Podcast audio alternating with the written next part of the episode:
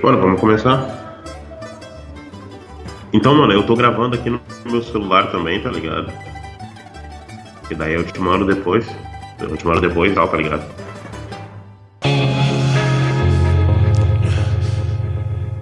Mundo Mastric, programa 019.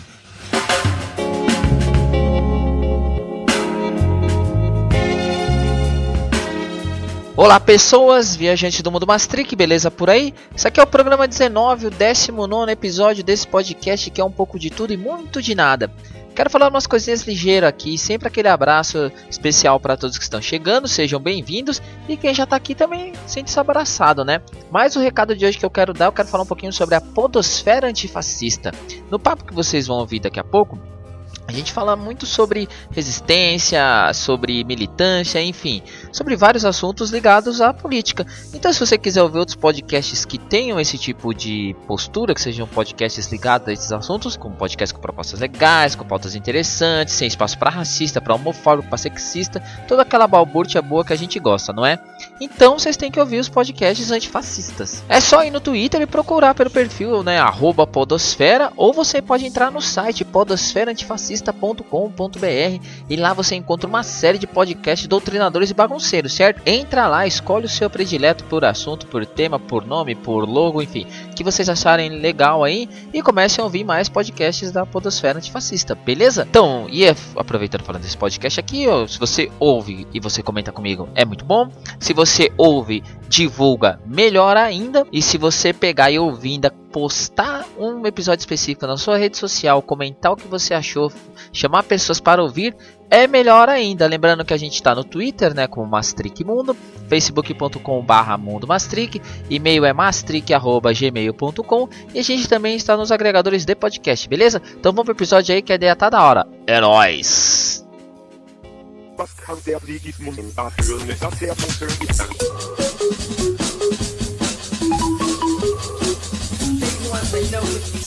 Bom, estamos aqui né, mais edição do Mundo Mastric, começando um pouco diferente, porque eu geralmente falo o nome da pessoa que está aqui comigo, mas hoje, como no, meu convidado aqui tem dois nomes, então eu, na verdade, gostaria que ele mesmo falasse qual o jeito que ele quer ser chamado aqui durante essa conversa.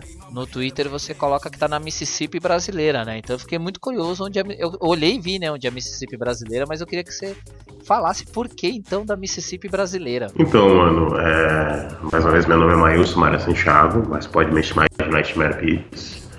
Eu tenho 31 anos de idade, trabalho com produção musical desde 2017 mas eu trabalho com música desde os meus 14, 15 anos de idade. Né? Meu perfil do, como é que é, do Twitter, eu, eu, eu falo de Mississippi brasileira por causa da relação do sul, sabe? E eu falo isso, né, vem que vem numa música, isso, esse bagulho de Mississippi brasileira também vem numa música do Geniac com Emicida né, que é onde ele fala, acho que se não me engano, ele fala Acorda Judzilla, você nasceu na Mississippi brasileira, né, falando sobre a questão racial, de como o Sul é um o Sul aqui do, do Rio Grande do Sul, Santa Catarina, Paraná, tem todo um discurso racista, sabe, tipo de uma venda de uma imagem de um Sul branco, mas quando vê na realidade, aqui é um dos lugares mais, mais negros, sabe, eu moro em Pelotas, em Pelotas, tu tem uma efervescência de cultura negra muito grande aqui sabe? Tem os sambas do Mercado Central aqui, que tá lotado de gente preta, sabe? Tipo, tu tem escolas de samba aqui, tu tem o carnaval aqui. A cultura negra aqui no sul é muito forte, só que a questão é que vende-se uma imagem daquele gaúcho branco, bigodudo, barrigudo, que fica sendo churrasco. Mas na real, o, o gaúcho, aquele que trabalhava na lida, no campo, ele era o filho de indígena, ou ele era um indígena, ou ele era um mestiço entre negro e indígena, e estava trabalhando no campo. Esse era o gaúcho. Esse, o, o esse cara que vende a imagem, ele é o. Ele, ele, ele é o. Ele é o estanceiro. Ele é o, ele é o, ele é o estanceiro, né? É o dono das terras, é o dono, é o dono do, de tudo que, que, que cuida nas terras, né? Então tem essa venda dessa imagem do gaúcho que na real o gaúcho é bem diferente da imagem vendida. Pô, cara, muito legal você tocar nesse assunto aí, falar essas coisas. tava reparando mesmo, assim, que você sempre procura fazer alguns comentários com relação à política, com relação a cenário, e eu acho que ainda mais hoje em dia, né, nesse cenário caótico que a gente vive de, enfim, um, né, políticas de extermínio de cima para baixo mesmo, assim, é bem legal, porque você tá num ambiente musical em que muita gente prefere, às vezes, usar o argumento de que, ah, não, é só música, então eu não vou tocar nesses assuntos, sabe? Como se fosse um mundo à parte, assim. E essa coisa me sim, incomoda sim. um pouco, assim, que parece que é meio que, ah, pô, vou perder público, assim. Quando na verdade eu acho que se tem galera que tá colaborando com isso, que tá passando pano pra essas coisas, não tem que ser público de ninguém, não, né? Tem que, meu, é não é fogo no racista nessas porra? Então, mano. Não, não. Porra, então pois... assim, né, fica fácil, né, fazer esse discurso enquanto muita gente ali ouve o cara, ouve essas coisas e, e fica tentando fazer um meio campo, assim. Uhum. Que, e aí é bem legal, cara. Eu fico realmente muito feliz e foi até por uma das coisas. Quando você me respondeu lá no Twitter, eu falei, porra, não, não vou perder a oportunidade de falar com o cara, porque é, realmente eu, eu, eu, me interesso bastante, assim, cara. Daqui deixa eu dar um parabéns aí, de verdade, por isso mesmo, assim, acho, acho essa postura muito foda, cara. Pô, mano, eu que agradeço, tá ligado? Tipo, eu sou. Eu tô terminando a graduação em História, tá ligado? Então. Sim. Eu sempre fui uma pessoa ativa politicamente, assim, né? Eu sempre procurei estudar uh, sobre a política que envolve a pessoa negra no Brasil, nas Américas, sabe? Tipo, tá, tá querendo saber, né? Eu, como eu cresci no ambiente evangélico, mais específico no ambiente adventista, eu sempre tive muito mais contato com ah, as questões negras dos Estados Unidos, porque a igreja adventista é uma igreja oriunda dos Estados Unidos. Né? Então eu sempre tive muito mais contato com coisas de lá do que aqui. Eu só fui começar a conhecer a cultura negra brasileira de fato ali pelos 19, 20 anos, sabe? Quando eu me imergi nisso fui conhecer, me envolvi mais com gente preta aqui, aqui, aqui, do Rio Grande do Sul, sabe? Porque eu cresci num ambiente muito branco, você sabe? Por mais que minha família seja toda preta, o ambiente que eu, que eu estudei, as escolas que eu estudei a partir do, da sétima série, foi escola particular, uh, era eu era o único preto do rolê, sabe? Então, a partir daí eu comecei a ter, ver o mundo lá fora do que ver o que estava acontecendo aqui. Daí, quando, mas a primeira vez que eu caí na realidade do que é ser preto, assim, do que é ser negro, foi a primeira vez que eu vi Racionais, tá ligado? E foi nessa escola particular, escola, colégio de Porto Alegre, uh, que eu escutei Racionais capítulo 4, versículo 3 pela primeira vez. Aí me deu um choque assim, tá ligado? Tipo, pô, os caras estão vendo isso daí, é semelhante ao que tá acontecendo aqui e tal, né? Então, o fato de eu, eu falar abertamente assim, sobre questão política, sobre questão racial, é, faz parte da minha, minha construção enquanto sujeito negro na sociedade, né? Então, eu não posso ficar quieto, me mexer em relação a algumas coisas, né? Mas é aquela coisa, eu vou falar aquilo, vou falar sobre aquilo que eu sei, né? Porque tem coisas que eu nem me meto, só observo, né? Por causa que uh, não vale a pena se meter em algumas coisas que tu vê que pessoal não tem conhecimento e já quer sair falando, sabe? Então é importante tu estar tá embasado naquilo que tu fala, sabe? Conhecer aquilo que tu fala, não simplesmente porque fulano disse porque pastor disse. Né? Então é importante estar tá sendo baseado naquilo que tu fala. Cara, então ó, eu vou dar mais uma vez essa dica que eu já dei uma vez aqui num episódio desse podcast, mas eu acho que dica boa a gente tem que dar sempre é, vou indicar para você ouvir. E para quem ainda não ouviu, assim, tem um podcast que eu acho do caralho, que é um dos caras mais foda para mim da podosfera brasileira, que é do Cristiano Barba, que é o Teologia de Boteco. E ele tem um episódio sobre a teologia marginal na obra dos Racionais MCs. É, esse episódio ele é foda, foda, assim, eu recomendo demais que as pessoas ouçam esse episódio e é exatamente por isso. Assim, eu inclusive quero fazer um episódio aqui fala, com um amigo meu, exatamente falando sobre se descobrir preto ouvindo Racionais, assim.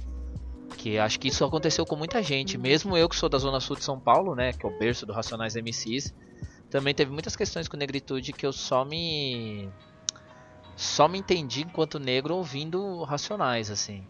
Então acho pois que é, acho que é algo incrível, assim. E aí eu queria fazer um coment... fazer uma pergunta, na verdade, né? Não sei se você quer comentar mais alguma coisa em cima disso, então você pode comentar também. Eu queria que você falasse, já que você está fazendo história, eu como um cara das ciências sociais, né? Estou muito curioso para saber no que, que você está estudando aí, qual que é a sua tese de pesquisa em relação à história, e se você acha que de alguma forma isso influencia no seu trabalho como beatmaker, assim. Então, mano, uma coisa sobre. Tu falou que na Zona Sul, né? O, o, o Capão Redondo, onde os nacionais se juntaram e se formaram, ali tem uma universidade adventista, sabe? Sim, que é, o, que é o NASP, né? O NASP, eu, é, cara, é, é, é, engraçado porque a Unasp ela é muito ligada à minha, minha vida, né? Porque eu conheço muita gente da Unasp, é, eu sou professor do ensino médio, né? E, e, a minha escola tem muita gente que também vem da Unasp, ah. assim. Então eu conheço muita gente tipo, da Unasp. E, e o Mano Brown ele até fala no. Tipo, o Mano Brown também ele fala que. Alô, alô? Opa. Alô, alô? Voltou, voltou? Beleza. Não, eu tava, eu tava aqui ouvindo o seu tempo todo, é que você parou de falar, achei que você tava fazendo alguma coisa aí. Não, não, não, que deu, deu uma, uma travadinha de leve aqui, mas agora voltou. Então, mano, é, o Mano Brown ele fala na, na última faixa, nos agradecimentos, sobrevivendo no inferno da Coab Adventista. Ali.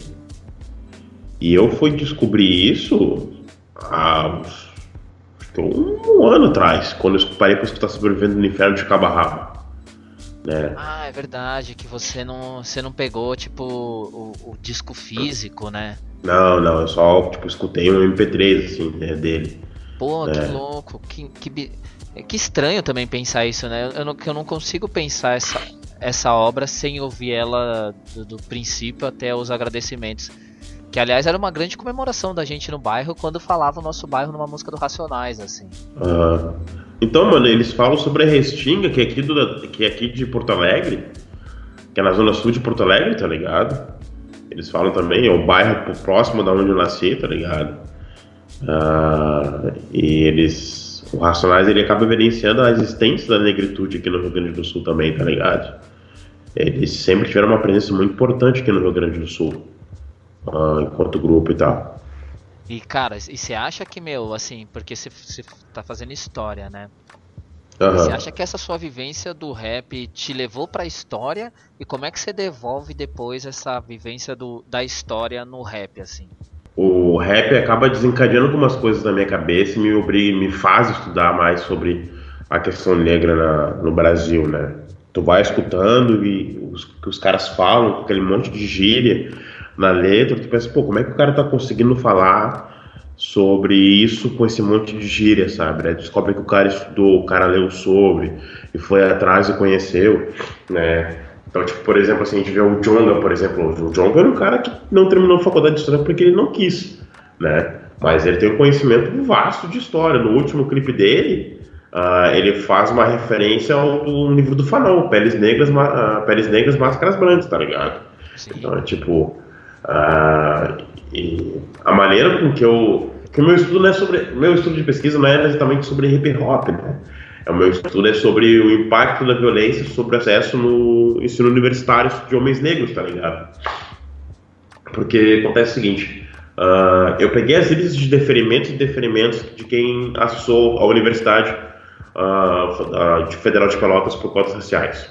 Uh, e daí tu vê uma crescente constante de mulheres negras na universidade, enquanto homens negros sempre tem uma taxa de crescimento, cai, queda, crescimento, queda, queda, constância, fica estagnado, cai de novo, sobe, e nunca, nunca segue uma lógica de, de vertiginosa igual a de mulheres negras.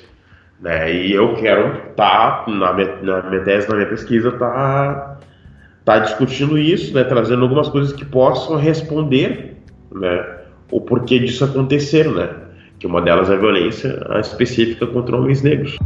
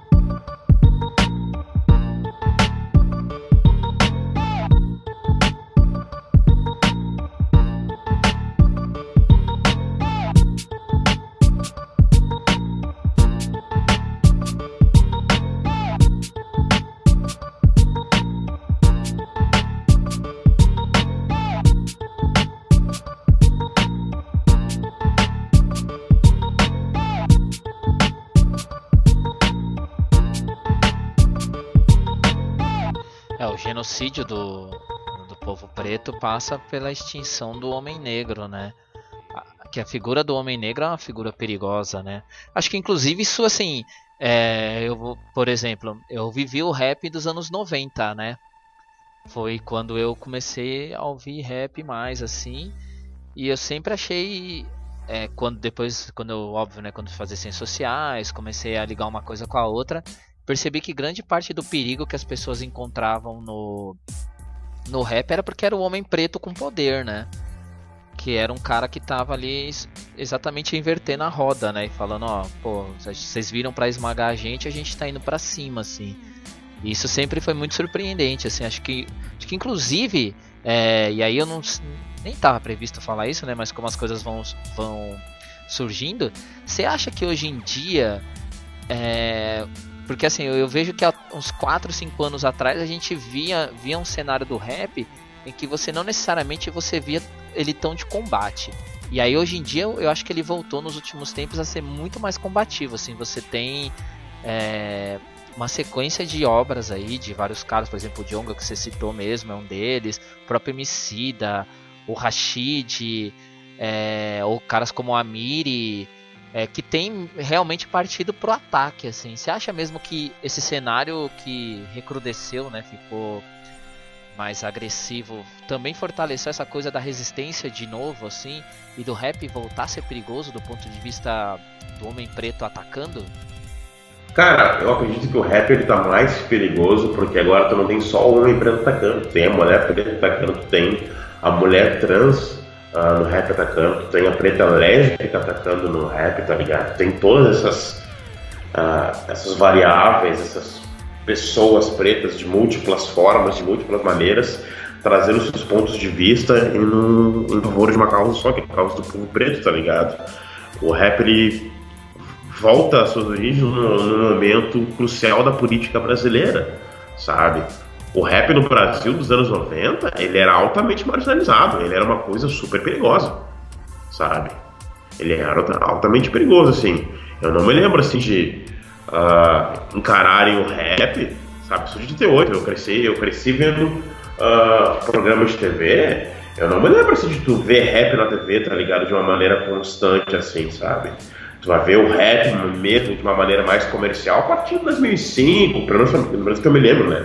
De 2005 em diante, quando começa, começa a ver 50 Cent, Timberland, sabe? Essa galera internacional.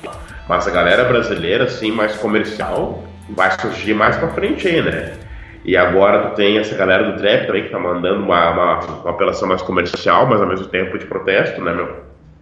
Então, hoje, no momento que a gente tá, eu digo ali a partir de 2013, o rap, ele ele começou a entrar mais voltar aos caminhos de protesto. Ele nunca deixou de ser protesto, né, na real, mas ele voltou a ser mais de protesto ainda, né? Porque surgiu várias coisas que várias pessoas múltiplas falando do seu, dos seus problemas no rap, né, meu? Tu vê uma crescente absurda da, das minas no rap, tu vê uma crescente absurda da, da, da galera LGBT dentro do rap, tá ligado? E pá, olha, meu. E. E sim, tá ligado? Que tipo, ah, porque eu acredito que, tipo assim, a gente. O rap era visto como algo perigoso, porque tinha assim, um, caras negros usando, a, usando palavras fortes uh, pra dizer aquilo que eles precisavam dizer, tá ligado? Eles mostravam, ó, eu sei falar, eu sei misturar essas palavras, eu sei como atingir teu filho, tá ligado? É aquilo que o Mano Brown fala na música dele, cola o pôster do Tupac na parede, tá ligado? Se o filho quer ser preto, aquilo aí, sabe? Tipo, a minha, a minha música tá chegando na tua casa, sabe? Tipo, uh, Inacre Inacreditável, mas seu filho me imita, né? É. Então é tipo, isso daí, tipo, é, um, é um aviso do Brau, sabe? Ele dizendo, ó, oh, a música tá chegando aí e vai mexendo aqui a cabeça dos filhos de vocês aí, né? E o rap, ele é uma arma poderosa, tá ligado? Sabendo usar ele, sabe? Ele é uma arma muito poderosa. Né? Então não, não dá pra deixar de perder muito. Ah, meu, assim, ó. Tem de galera foda no rap, assim, meu. Do underground que continua naquela vibe 90, só pedrada, só, só, só pancada de protesto mesmo e tal. Vai, eles vão pra cima, tá ligado? E eu não tô dizendo que, tipo assim, ah, é só esse, é só esse tipo de rap que importa. Não, a gente precisa de falar de amor também, sabe? Dá uma paquerada, usar, usar o rap como uma, pra uma maneira de dar uma paquerada e tal, né?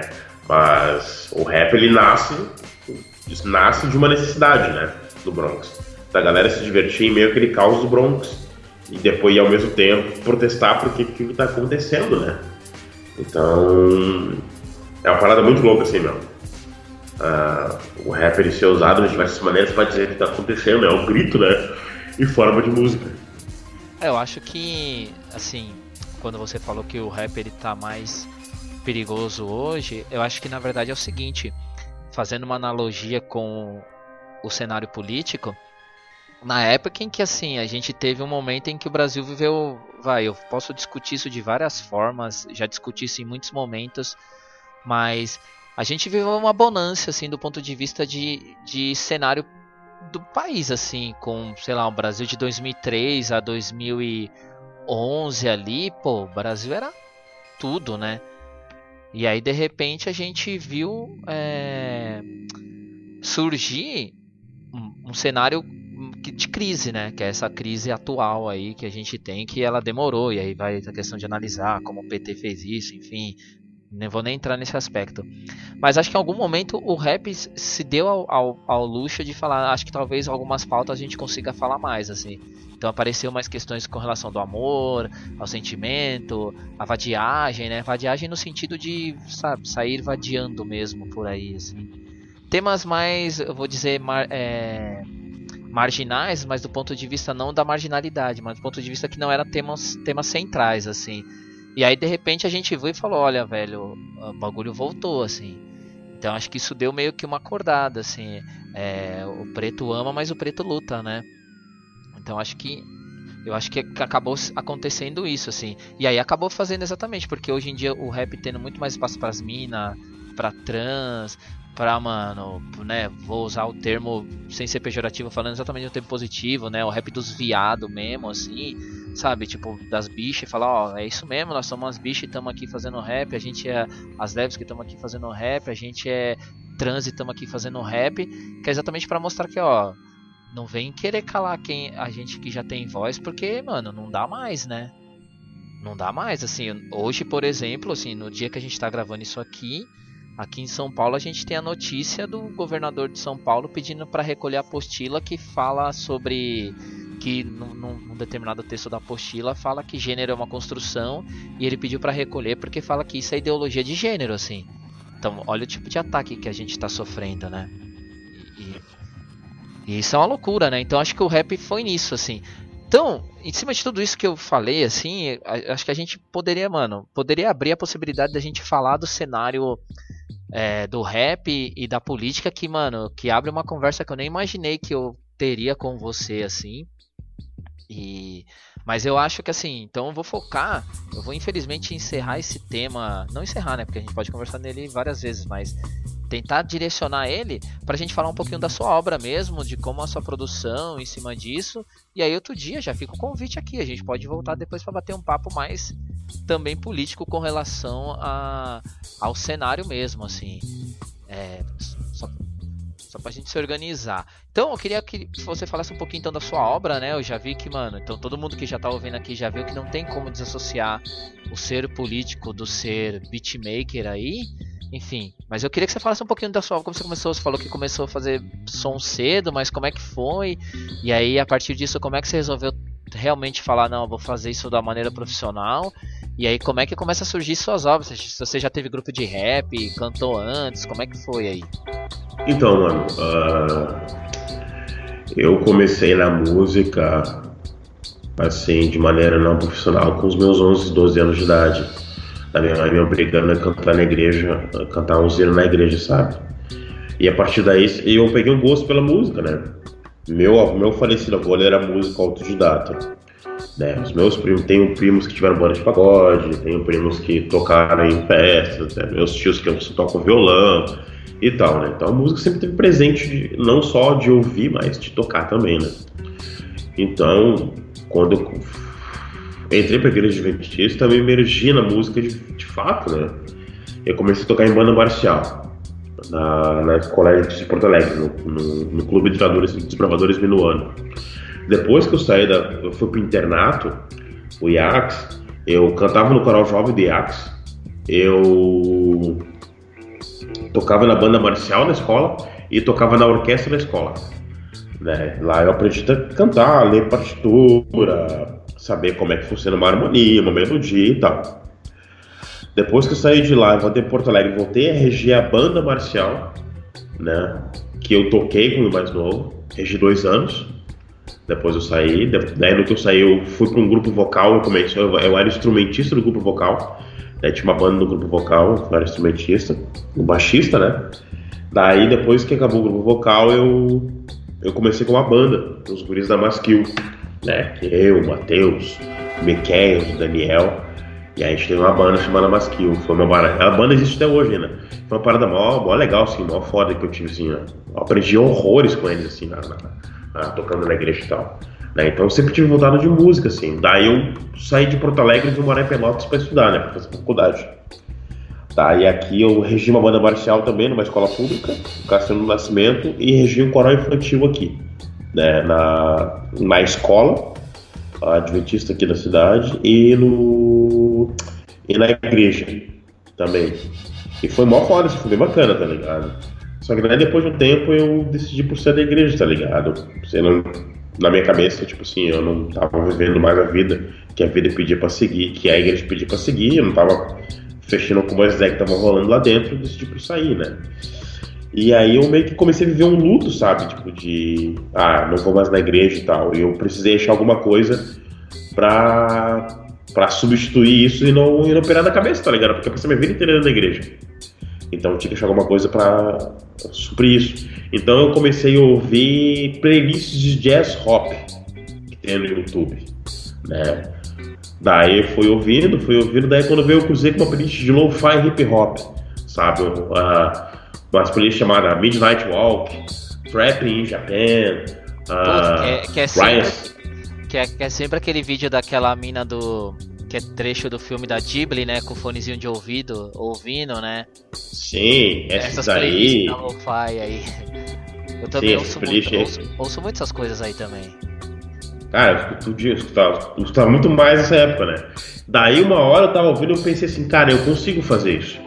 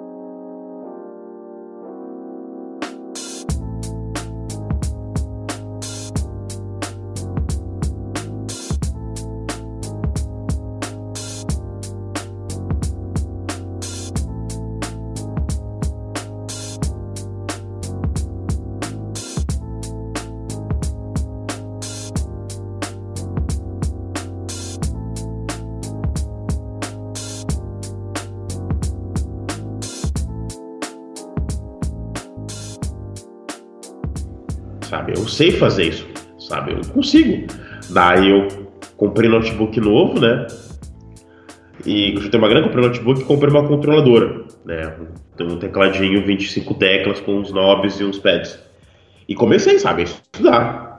Estudar o FL Studio, como é que ele era, o que tinha que fazer, como é que fazia. Comecei a ver vídeo no YouTube e um monte de coisa. Ler, ler, ler, estudar, estudar, estudar, estudar. Né? E daí, no fim de 2017, lancei uma beat tape, que só tá no, tá SoundCloud no YouTube até agora.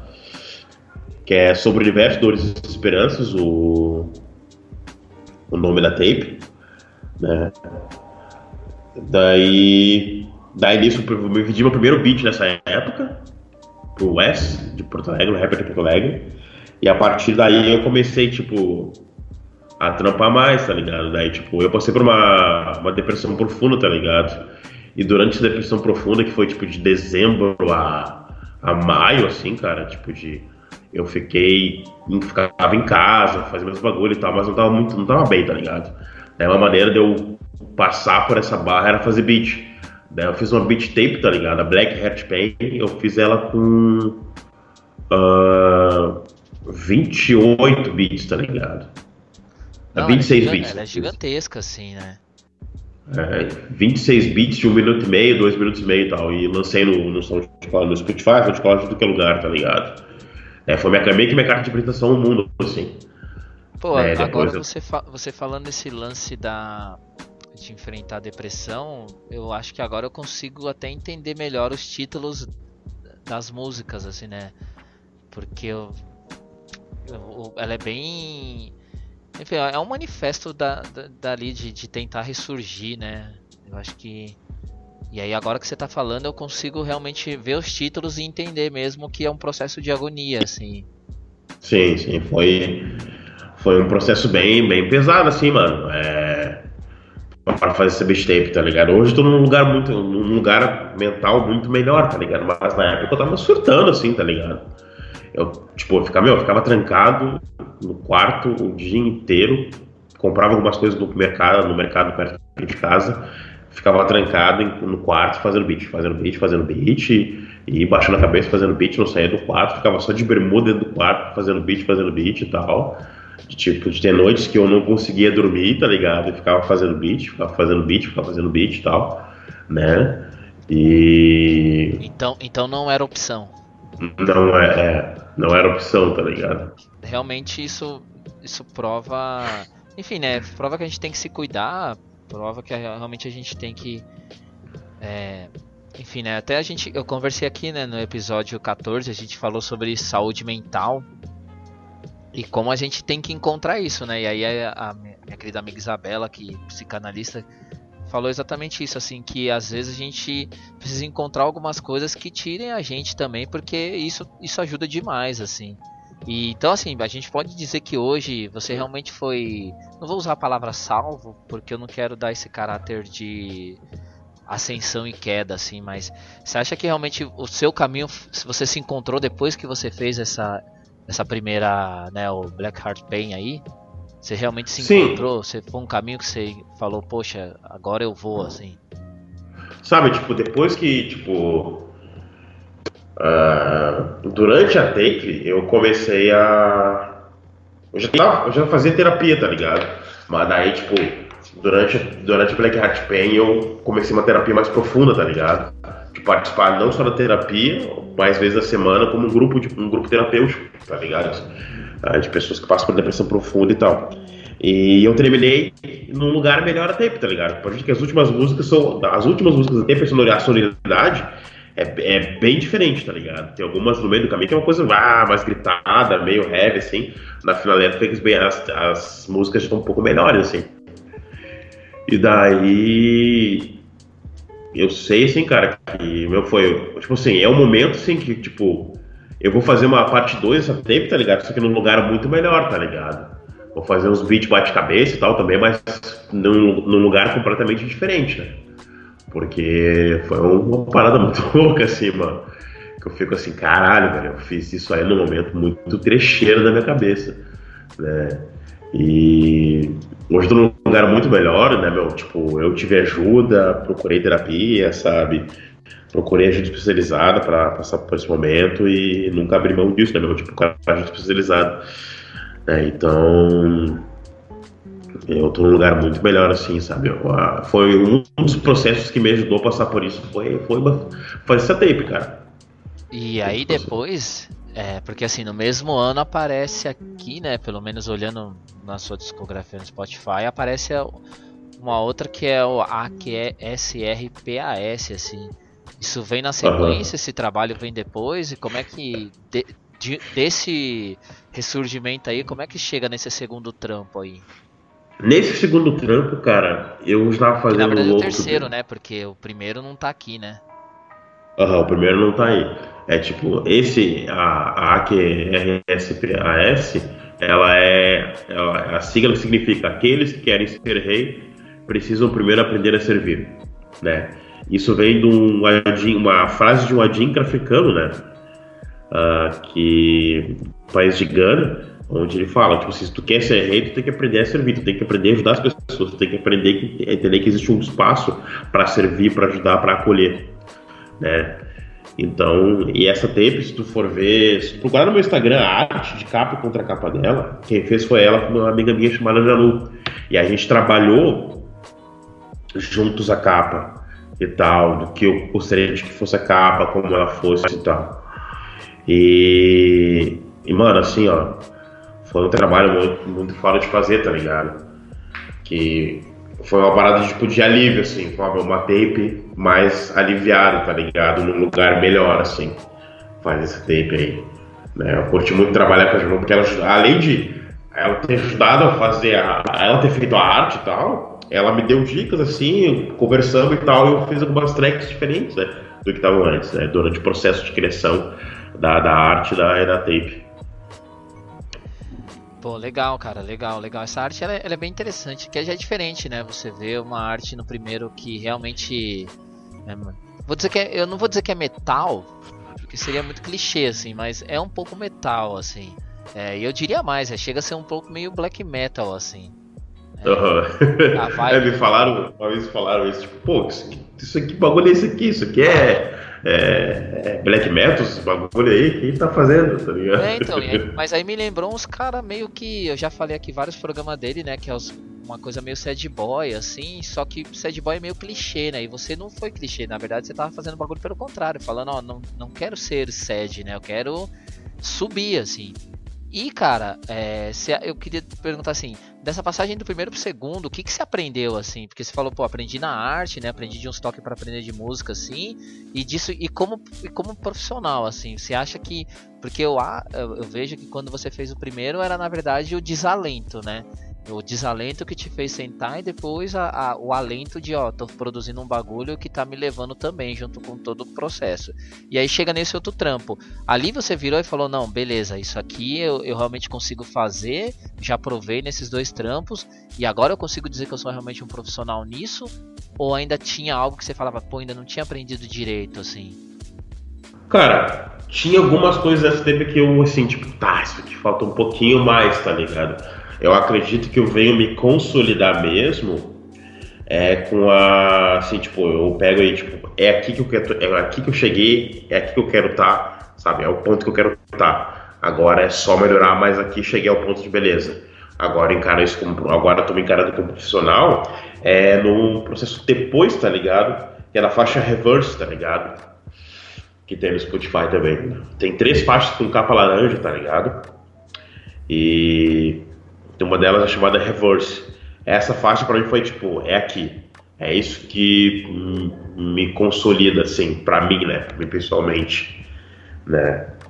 Essa, essa faixa. Ah, que, que aí tem o Reverse, Down e, e Dark Birds Shining the Sunlight, né? Essa... Isso. Cara, eu gostei dessa arte, hein? Essa arte é interessante também. Bem bonito, cara. Bem bonita essa, essa arte desse, desse trampo.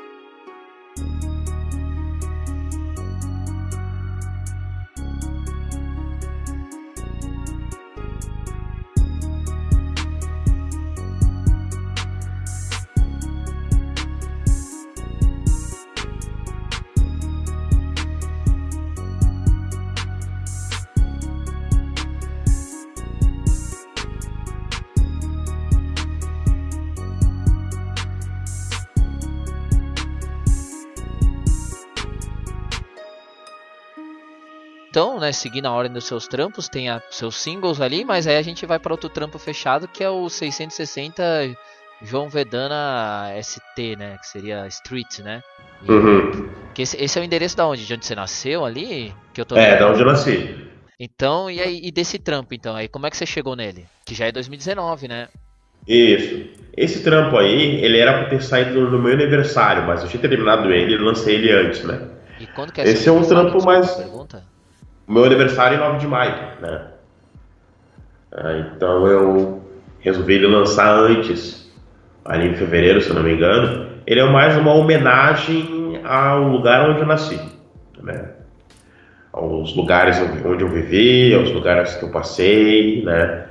A casa dos meus pais, a melhor dos meus pais. Então, tipo, eu construí essa. Eu fui para casa dos meus pais para construir esse tape. Passei uma semana na casa, peguei minhas coisas aqui, fui pra casa dos meus pais, passei uma semana lá fazendo esse tape, tá ligado? Fiquei um, fiquei uns sete dias fazendo beat lá enquanto minha mãe costurava, ajudava ela, faltava fazer beat e tal. Então esse tape é uma homenagem aos meus pais, uma homenagem aos lugares que eu cresci, aos lugares que eu vivi ali na zona sul de Porto Alegre. E o que que ela fala, falava disso aí, de ver você ali fazendo uns beats assim? O que que ela comentava assim? Não, é, minha mãe, pra minha mãe foi meio novo, assim, sabe? Tipo, daí quando eu mostrei pra ela, assim, ó, mãe, eu mostro, eu faço música instrumental e tal, posso tirar uma grana com isso e tal, assim. Porque minha mãe e minha mãe tínhamos uns conflitos, assim, quando eu era adolescente, queria fazer faculdade de música, né? A gente brigou feio, assim. Né? Hoje a gente tá num lugar melhor entre a gente, né? Mas daí ela, tipo, hoje ela me respeita, ela gosta do trabalho, ela manda pras amigas dela o trabalho, o trabalho que eu faço e tal, né? Então eu tô bem feliz assim no momento que a gente tá, né? Ela curte, ela curtiu assim as músicas, né? Eu mandei pra ela a tape antes de lançar, ela, ela curtiu a tape, assim. Ah, que legal, velho. Fico imaginando ela ouvindo aí, que, le... que bacana. É, não sei se minha mãe ouviria se eu fizesse um trampo assim. é, não sei também. Mas, pô, pô, legal. E essa foto da capa é a casa? É, é a casa que eu cresci. Pô, que, que bonito, cara que bonito. Eu confesso que assim, eu já fui para Porto Alegre, né? Mas eu não lembro de ter visto esses bairros assim. É, que eu também nem lembro direito onde eu fiquei em Porto Alegre. Eu não lembro do lugar assim. Mas eu que eu fui umas duas, três vezes assim. Tem uma cidade que eu vou muito, que é próximo de Pelotas, né? Que é Caxias. É, Caxias do Sul é do outro lado. É, Caxias não... é na Serra. Ah, no Pelotas não é na Serra?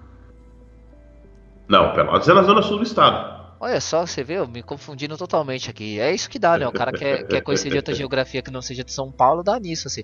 Mas enfim, aí eu vou muito para Caxias, mas é o lugar que eu conheço mais, assim. Mas, é...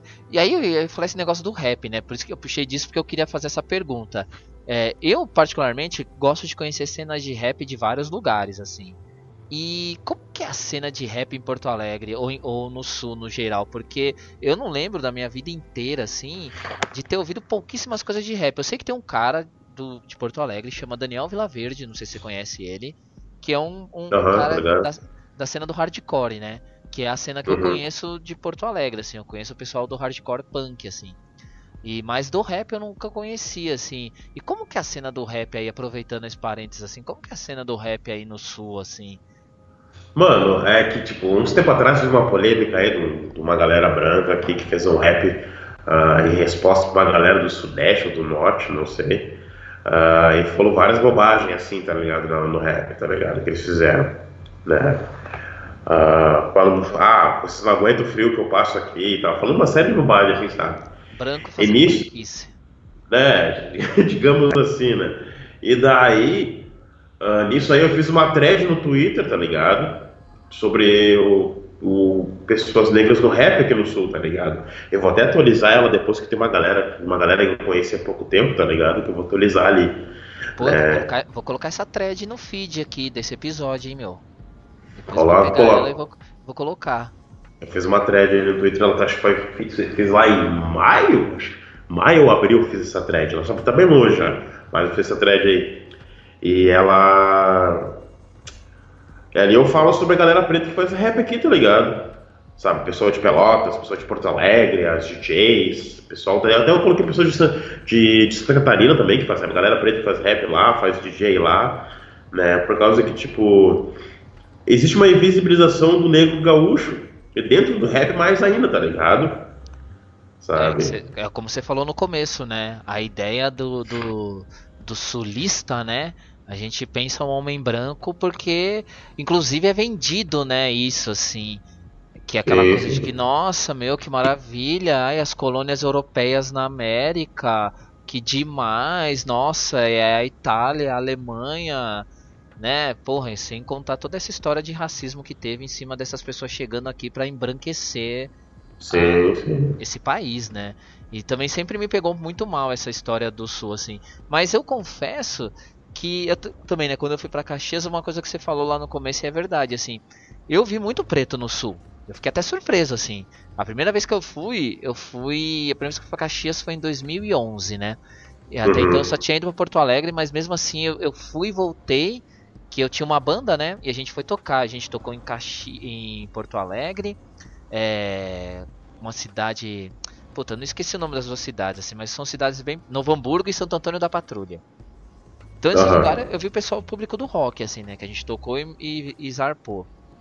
Mas aí em Caxias foi quando eu fui dar rolê, assim, de verdade, né? E aí eu vi muito preto, assim, muito preto mesmo, e eu fiquei muito surpreso, assim. Que é realmente quando você fala solto, você tem a impressão de ser um monte de cara branco, né? E, e, é muito doido. E pensar que, tipo, essa pessoa, esses caras pretos fazendo rap, assim, deve soar meio estranho, assim, né? Porque Parece bobeira, mas em São Paulo acho que é meio normal um cara preto fazer rap assim, né? Até porque tipo, a gente ouve rap direto e o rap tá muito no na rua mesmo assim, né? E enfim, e muito doido isso, cara. E de algum momento você acha que, mano, você chegou a pensar nisso, em pensar, porra, é, fazer rap aqui é foda, é, isso aqui, não sei, é complicado. Se em algum momento você sentiu, você achou estranho, você sentiu alguma complicação quanto a isso? Ou sempre foi tipo o contrário, de falar, não, beleza, já que tem essa dificuldade, já que tem essa invisibilidade, eu vou meter o pé mesmo nisso aqui e vou até o fundo? Então, mano, eu senti isso, sabe, de dificuldade e tal, de me pôr como um produtor de hip hop, tá ligado? De rap. E ao mesmo tempo pensei assim, pô, vou meter a cara fazer meu bagulho, tá ligado? Fazer meu bagulho, era isso né? Tipo, eu tô querendo. Eu quero me mudar para São Paulo para trampar com produção musical, tá ligado?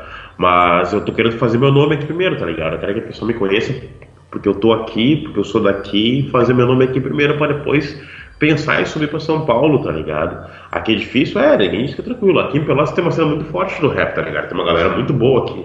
Um dos principais expoentes daqui é o, o Zudzilla o Zilla, se não me falha a memória, ele tá na gravadora do, do Parte 1, a Moody Roy.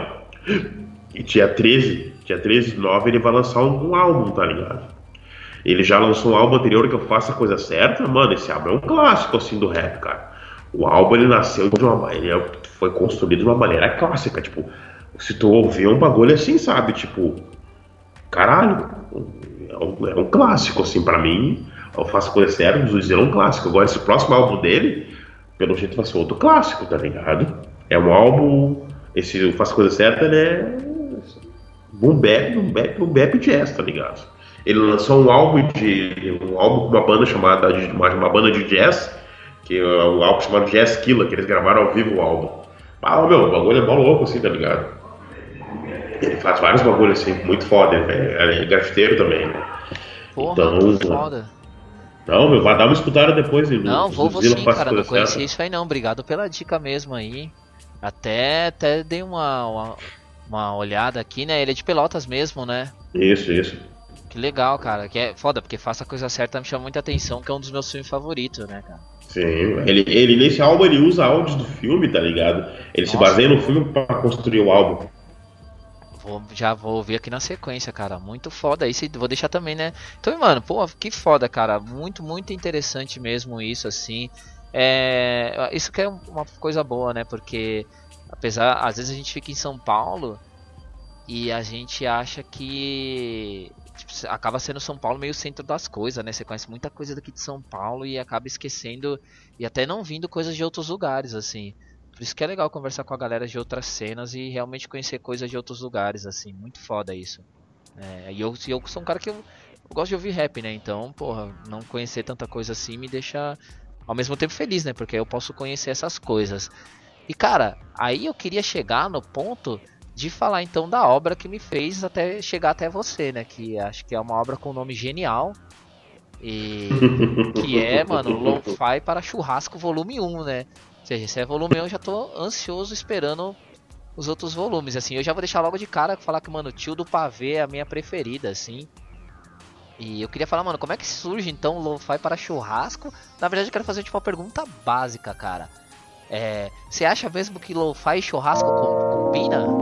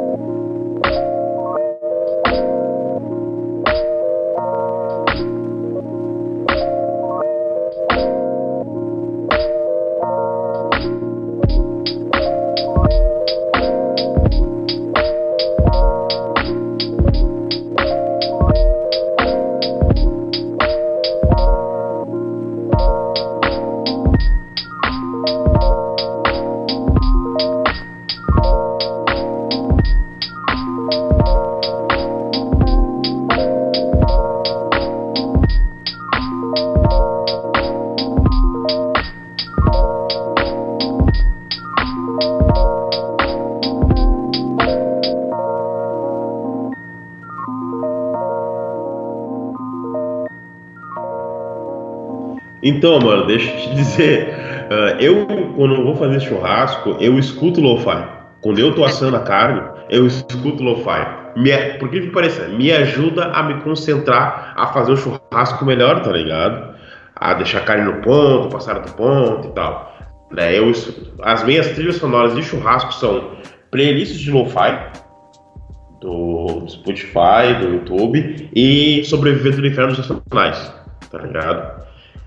Eu começo com Sobrevivendo no Inferno, para aquecer ali, ajeitar a carne, espetar e tal. Passo para lo-fi, tá ligado? Para controlar, me manter mais sossegado, tá ligado? E até o final, assim, com, com lo-fi, tá ligado?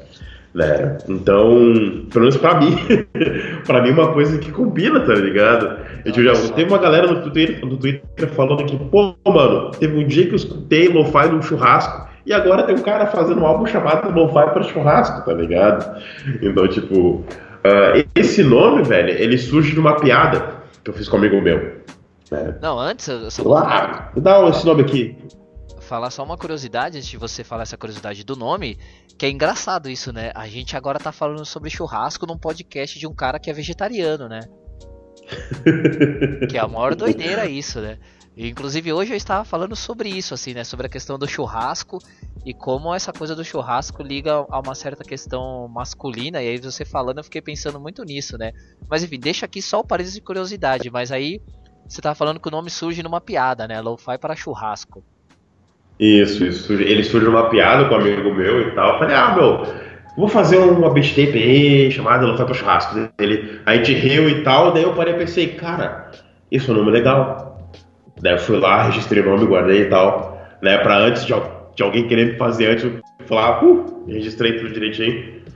Daí Você registrou como assim? Você foi, fez a, já fez no Spotify, já fez no YouTube? Como é que você registrou isso? Sim, eu mandei pra. Eu, tipo, eu fui na minha. na minha distribuidora, tá ligado? Eu posso criar uma discografia, tipo, criar uma pasta do álbum na minha distro, tá ligado? E ir colocando as coisas de, de tempos em tempos, tá ligado? Uhum. Então eu já fui lá e criei a pasta, tá ligado? Dentro do, do site da minha distribuidora.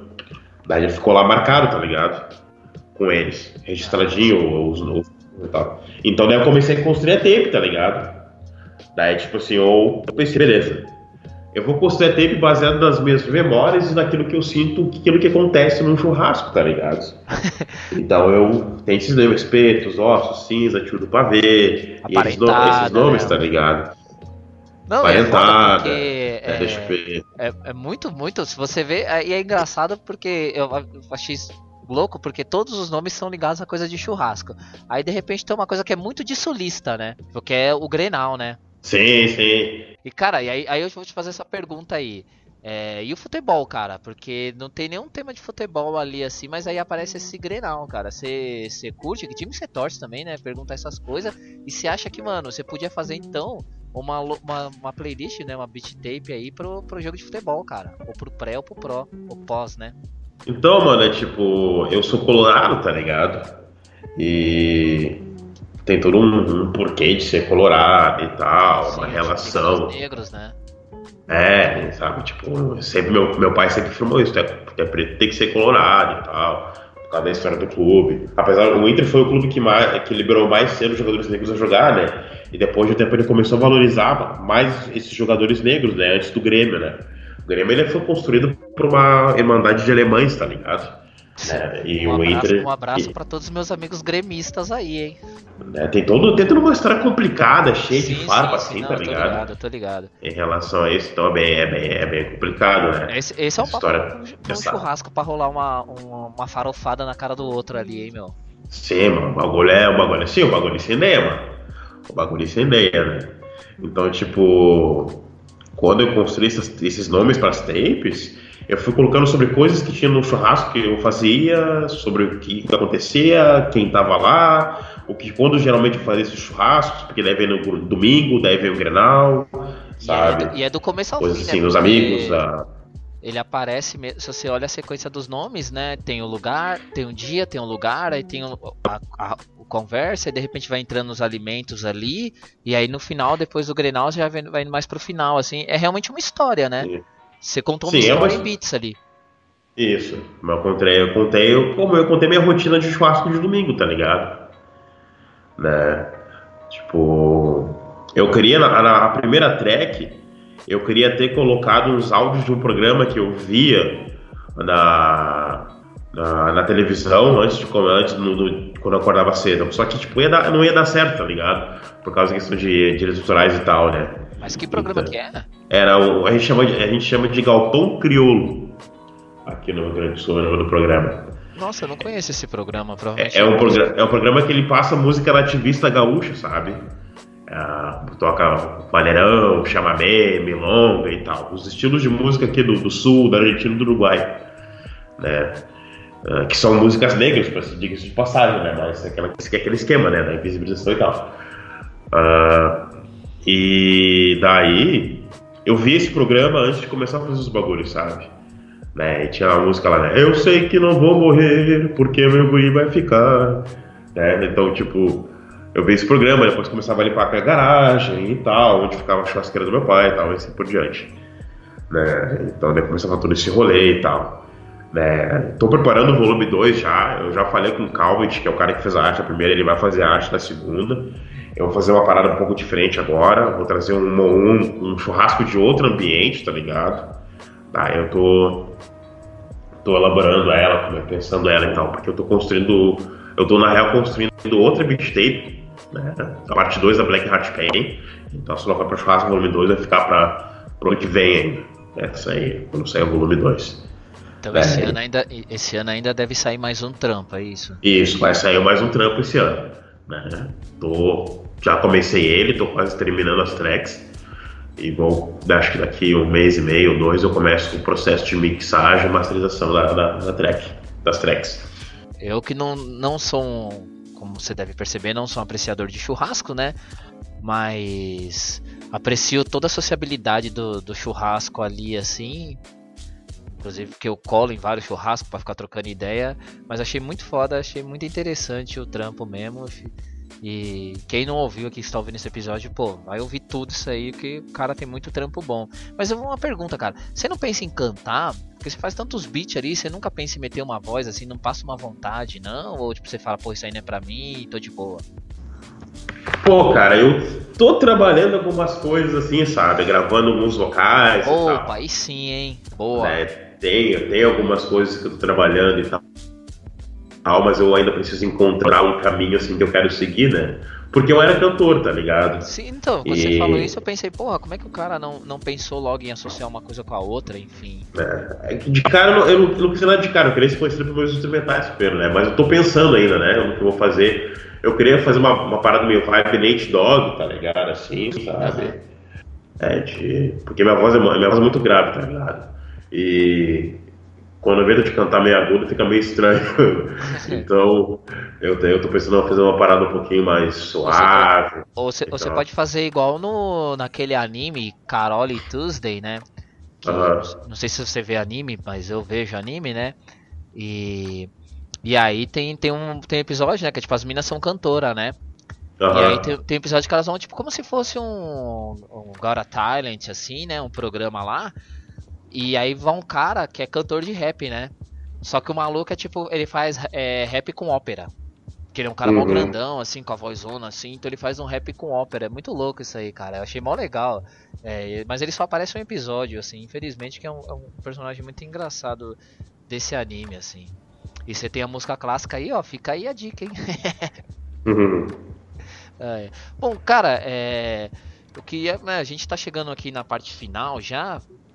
E eu queria, antes de partir para os agradecimentos, recados finais, queria assim, então você falou da sua distribuidora, eu queria que você falasse como é que você pensa a distribuição do seu trampo, como é que é, quem te ajuda, quem é que te quem é que também te fortalece nesse trampo aí, no, no, nos trampos que você faz, enfim, queria que você falasse um pouco sobre isso também. Então, mano, eu uma parte dos meus trabalhos assim, tirando os a umas duas tapes, que é para lutar para churrasco e a QRS APS, uh, ah, que eu trabalhei com, junto com outras pessoas, a maior parte, do, maior parte do tempo eu faço tudo sozinho, tá ligado?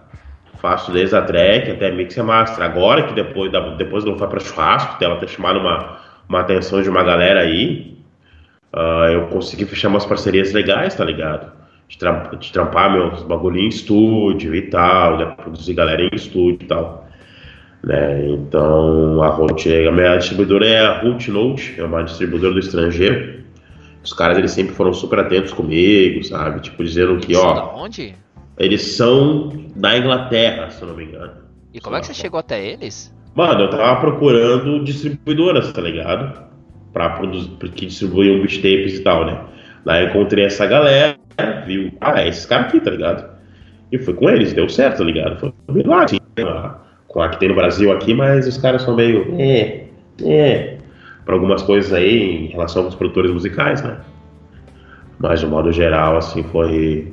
Bem, tá sendo bem bacana trabalhar com esses caras da Hot Note. Sempre super atentos, sempre super legais comigo, sempre avisando se tem algum problema e tal. Não me deixaram na mão, tá ligado?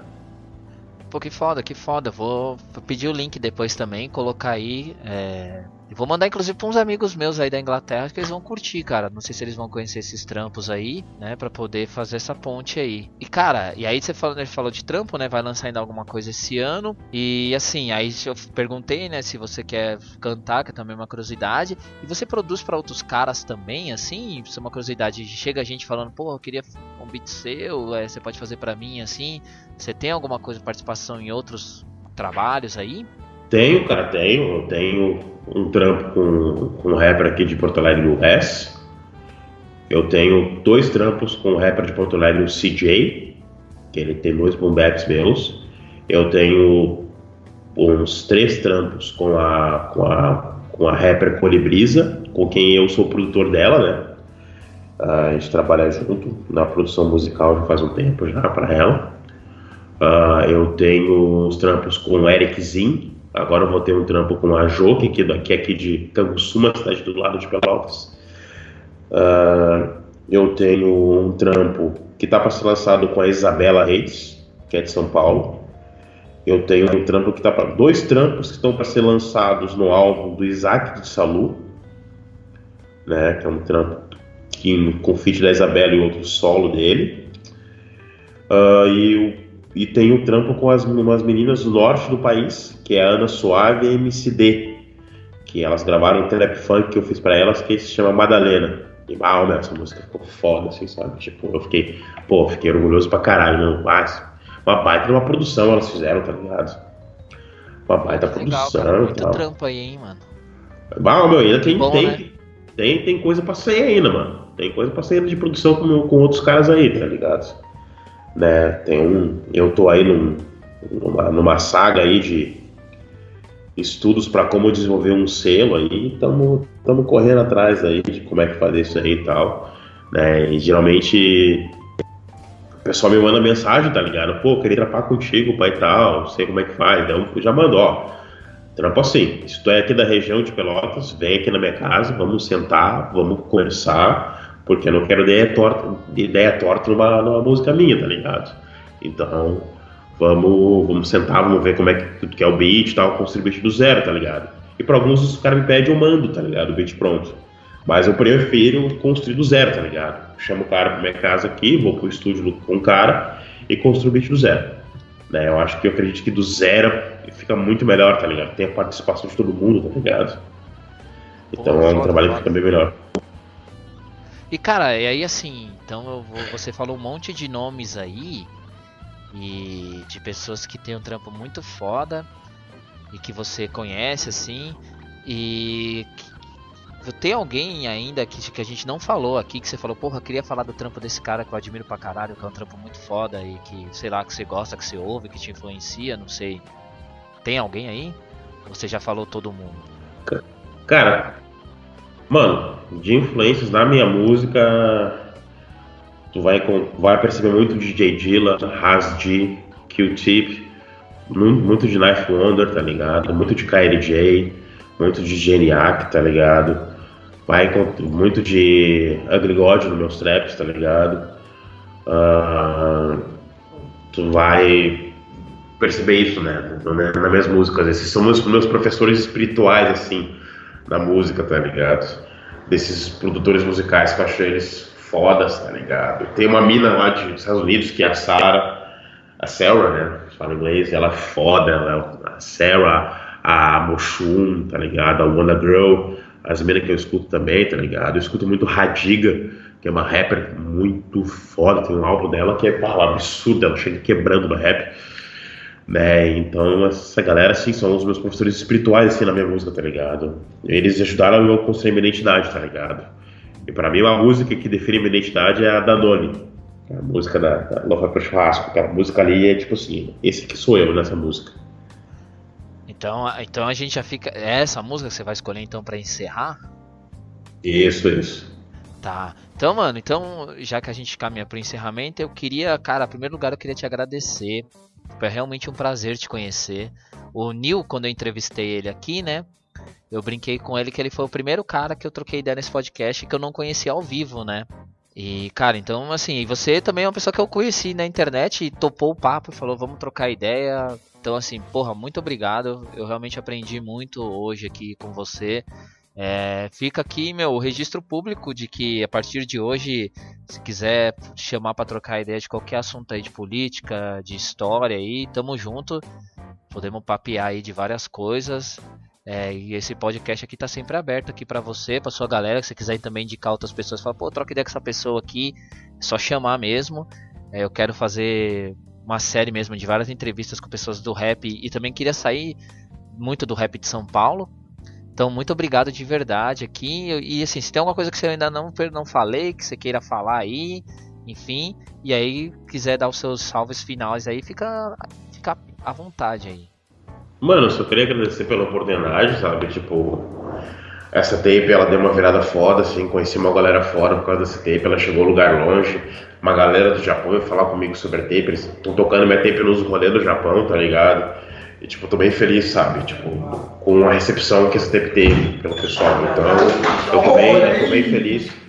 Eu tô bem feliz com, com o trabalho que tá acontecendo em relação ao tape, né? Então, agradeço pela oportunidade, pelo estar aqui contigo e espero que todo mundo que escute essa tape, meu, eles se sintam bem, se sintam suave, tá ligado? E aproveitem o dia, assim, tá ligado? Coloquem nos playlists, é isso. Bom, então, muito obrigado aí. Vamos ouvir, né? Danone aí pra encerrar. E a gente se fala por aí, cara. É nóis.